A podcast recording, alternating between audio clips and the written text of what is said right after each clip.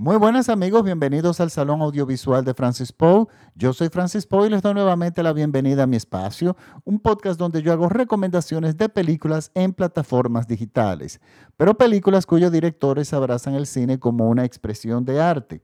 Para esta semana les traigo una recomendación de la plataforma de Netflix. Es una película reciente de 2020 y el nombre es Canción sin palabra.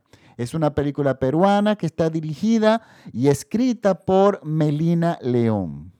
Ante todo, yo quisiera darle las gracias a una de nuestras seguidoras fieles en Argentina, Georgina Marul, que de hecho fue la que me, me escribió diciéndome que ella le gustaría escuchar un podcast sobre esta película. Yo vi la película y no solamente le agradezco, eh, bueno, aquí está el podcast, pero también le agradezco muchísimo haberme recomendado esta película, porque esta película a mí me ha gustado enormemente. Estamos frente a una verdadera obra de arte. Es la mejor película peruana, de hecho, que yo he visto en décadas. Realmente es, una, es, realmente una película formidable en todos los ángulos que uno pueda abordar. Eh, esta película está, bueno, se ha estrenado en época de pandemia, ha tenido problemas de distribución como todo el cine, ha tenido que finalmente desembocar en las plataformas digitales, pero tenemos que darle apoyo y tenemos que distribuirla y recomendarla a todas aquellas personas, así, así como hizo Georgina, a todos los que nos gusta verdaderamente el cine como arte, todo la debemos ver, porque es que, señores, realmente estamos frente a una película formidable. ¿Y de qué nos trata Canción sin Nombre? Miren, la película se desarrolla en los años 80 y surge, está basada en un artículo, bueno, en un reportaje eh, periodístico, hecho nada más y nada menos que por el señor, el periodista Ismael León, quien es padre de la directora de la película. O sea que eh, la, directora de la película viene manejando este tema, viene cocinándolo, madurándolo poco a poco desde hace ya bastante tiempo. Y por supuesto, si su padre fue el que sacó el escándalo a flote, eh, ella tenía, tuvo acceso a información periodística de, primera y de primera mano, lo cual definitivamente se eh, ayudó a ella a, finalmente darle un acabado eh, perfecto a esta película. Pero diga, decirle algo. Ella pudo perfectamente haber hecho un documental de, estas, de, este, de este episodio, ¿eh? Y ella decidió no hacerlo. Ella decidió hacer una película y con ella una obra de arte. ¿Y qué nos trata esta película? Miren, en los años 80, una década muy difícil en, en Lima y en muchísimos países de Latinoamérica, la situación en mi país era eh, muy difícil en ese entonces también.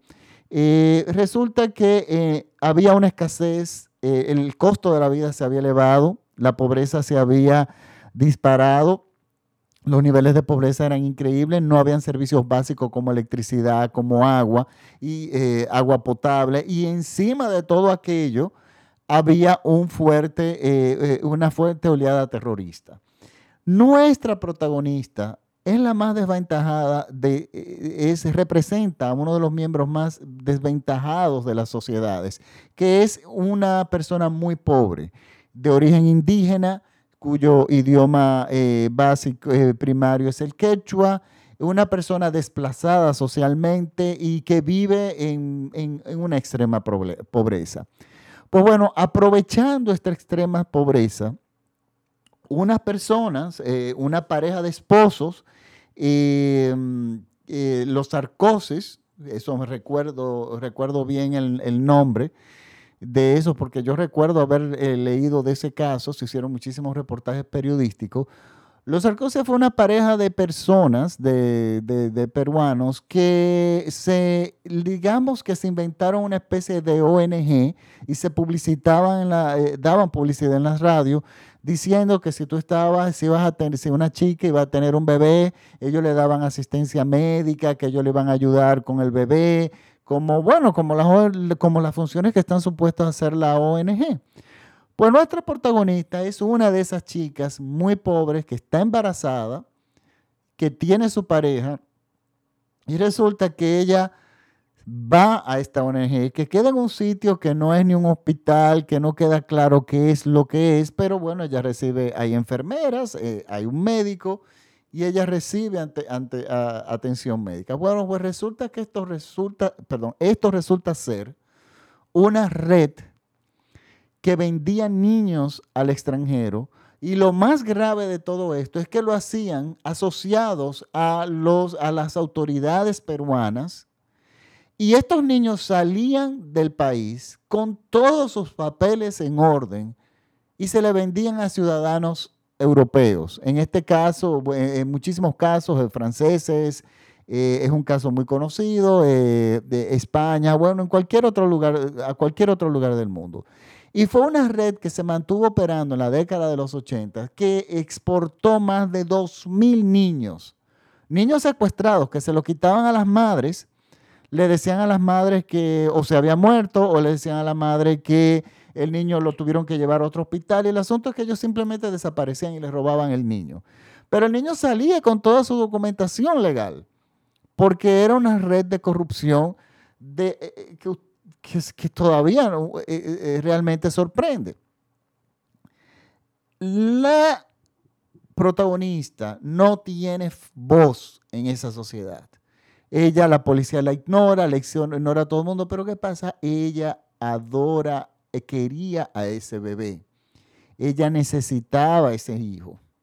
Y a pesar de su pobreza, a pesar de su situación difícil, su vínculo como madre con el niño, con el bebé, con lo que fuera, hembra o varón, era muy fuerte y ella no simplemente se queda con los brazos cruzados, ella trata de salir a buscar a ese bebé. Entonces, bueno, de esto se trata la película. Yo no quiero entrar más detalles. Entonces, ¿qué digo yo? La directora, que yo quiero realmente felicitarla, porque Melina León, que es la hija del reportero original, del periodista original, que, que, todavía de hecho le da seguimiento al caso y en el cual eh, ninguno de esos dos mil y tantos de niños han sido recuperados. O sea, ya estamos hablando de niños, que, ya personas que son adultas eh, hoy en día, pero nunca fueron recuperados porque salieron del país con toda la, con, con toda la formalidad requerida por los, por los diferentes países, tanto por lo que les requería Francia como por su propio país. O sea, los, los, los jóvenes salieron, los niños salieron del país con papeles en orden, pero eran niños robados de sus madres. Pero por supuesto, madres pobres, madres que no tienen una voz en la sociedad, personas que no la quieren oír, que son ciudadanos que la tratan como de segunda clase. Y bueno, esta película, la directora logra, con esta historia, que es un drama social, logra hacer una verdadera obra de arte. Primero ella elige filmar la película en blanco y negro. ¿Por qué? Porque, la, porque el trasfondo, lo que es una especie de homenaje a lo que realmente sacó, eh, sacó a flote el, caso, el escándalo, que fue el padre, y la prensa en esa época todavía era en blanco y negro en la mayoría de los países. Y es como una especie de homenaje a la fuente, pero ¿qué pasa? El director de fotografía, que le quiero dar el crédito, que se llama Inti Briones, yo me quito el sombrero ante ese señor eligieron firmar la película en un formato 4.5. O sea, el formato 4.5 es el formato del 16 milímetros. E, es un formato que se utilizaba para la televisión que, de la década de los 80, que era una televisión, un televisor cuadrado, no como los de ahora, que son rectangulares. Y esta película viene a unirse a una serie de películas que ya vienen utilizando ese formato exitosamente. estamos hablando de, yo hice un podcast de Lázaro Feliz, de Los Versos del Olvido, de Cenizas del Pasado, Blue Ruin, que son películas que están firmadas en ese formato intencionalmente como decisión narrativa del director. Y claro, en colaboración con los directores de fotografía. Y los resultados son maravillosos, maravillosos. Esta película tiene mucha influencia, lo digo del buena fe. O sea, yo la encuentro ahí. O sea, cuando a mí me gusta ver películas con directores de fotografía que se nota que han visto mucho cine y han estudiado el cine y han estudiado la luz y el color. Y este yo me atrevo a decir que, que Inti Briones realmente hizo eso. Eh, aquí yo veo en mucho ciertos homenajes y no estoy hablando ni remotamente de plagio, sino que cuando tú ves los verdaderos trabajos, de los trabajos de Gabriel Figueroa, el director de, eh, foto, de ese, ese, genio de la fotografía de, de, la época de oro del cine mexicano, y que muchas veces eh, que sus grandes trabajos fotográficos se destacaron en películas que trabajaban con personas marginadas, en el caso de María Candelaria o Los Olvidados de Luis Buñuel, que son trabajos formidables, que hay que quitarse el sombrero. Y bueno, este trabajo hace, eh, eh, él elige esta forma de, fotografiar porque eh, incluso porque nuestra protagonista es una especie de, habita en la misma condición que esas, esos, esas películas de Gabriel Figueroa que, que, que él lograba esta fotografía tan maravillosa. Pero ¿qué pasa? ¿Qué logra la directora con esta película? Esta película, ella logra con la narrativa visual, y como ella va editando la película y cómo la va llevando, ella logra eh, apelar a un sentimiento de, tristeza, nos lleva a la tristeza al público sin necesidad de nosotros tener que de crear una empatía de por sí con la protagonista. La película en sí nos lleva hacia la tristeza por el manejo de las luces nos lleva a ese, ese, gran sentimiento de vacío, de desesperanza, de soledad, de, miseria. Es, es, simplemente desde el principio.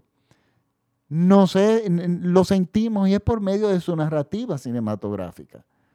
Una cosa realmente, señores, impresionante. Eso es un trabajo que hay que realmente aplaudir. Es una verdadera una verdadera obra de arte. Y la película, bueno, esta es la historia que se basa en este, en, este episodio que pasó en la década de los 80. Eh, me puse a investigar algo sobre los sarcosis, en, qué están. Y bueno, déjenme decirle algo. Los, los que secuestraban tienen, duraron vidas reales, estoy hablando ya en, no en la ficción. Eh, estoy hablando, eh, duraron dos años presos, simplemente duraron dos años presos y se fueron al extranjero y viven en los Estados Unidos. O sea, la película marca muy bien la, la, problemática de justicia que también existe en mi país y ha existido en muchos países de, Norte, de, Latinoamérica, donde la justicia no, no beneficia al pobre. Incluso se justificaban y se siguen y todo hoy en día, miren, de esos 2.000 niños que secuestraron, ninguno volvió, como le había dicho, a, Lima. Pero es también, incluso el argumento es que no, pero esos muchachos están muy bien en Francia y en países que, eh, eh, eh, van a hacer las madres con esos niños en una miseria. O sea, tomando decisiones, perdón, tomando posiciones morales que son eh, son aberrantes. Entonces, eh, desde el punto de vista social, eh, la historia es, es indignante, es, un, es desgarradora. Y la película, desde el punto de vista cinematográfico, no solamente te llega esa dignidad, la impotencia, sino que la sientes en carne propia como si tú fueras el protagonista. Y yo quiero aplaudir de modo especial a Pamela Mendoza, la protagonista. Muchas personas van a pensar, yo pensé, honestamente, que fue un de esos castings de una persona.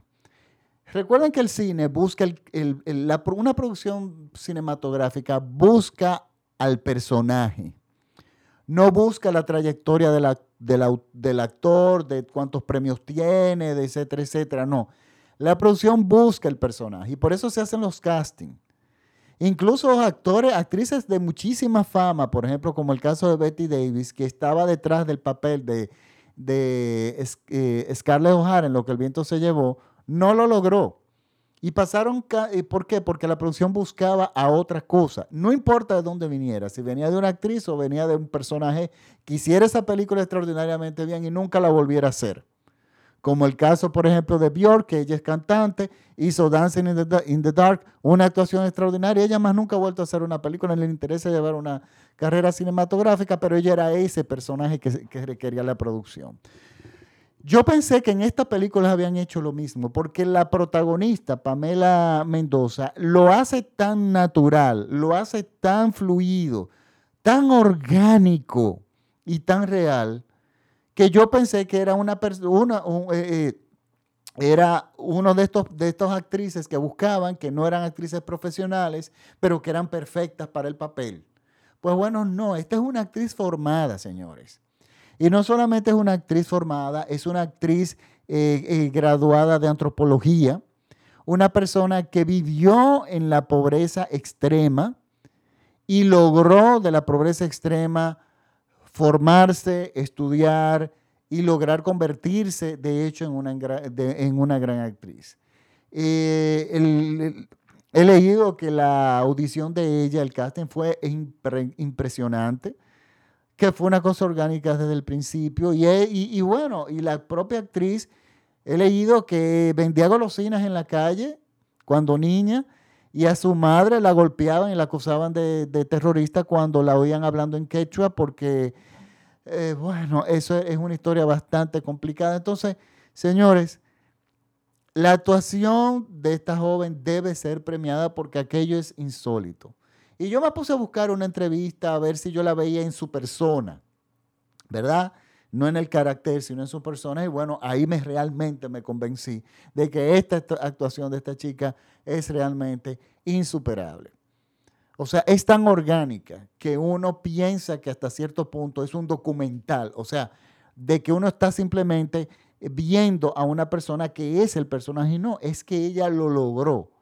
Claro, su estudio de antropología le ayudaron, sus orígenes quechua, su, y por supuesto ella supo aprovechar eh, los dolores del momento del parto, señores, ella lo hace de una forma extraordinaria, pero ella explica que lo hizo, que copió de, su, de, anécdotas de su familia, eh, de origen por supuesto indígena, y, y también de, eh, de, lo que, de cómo es, por supuesto, de cómo ella vivió. Ella supo organizar todo eso y, convertirlo en una actuación que, señores, es formidable. Esto es cine de arte.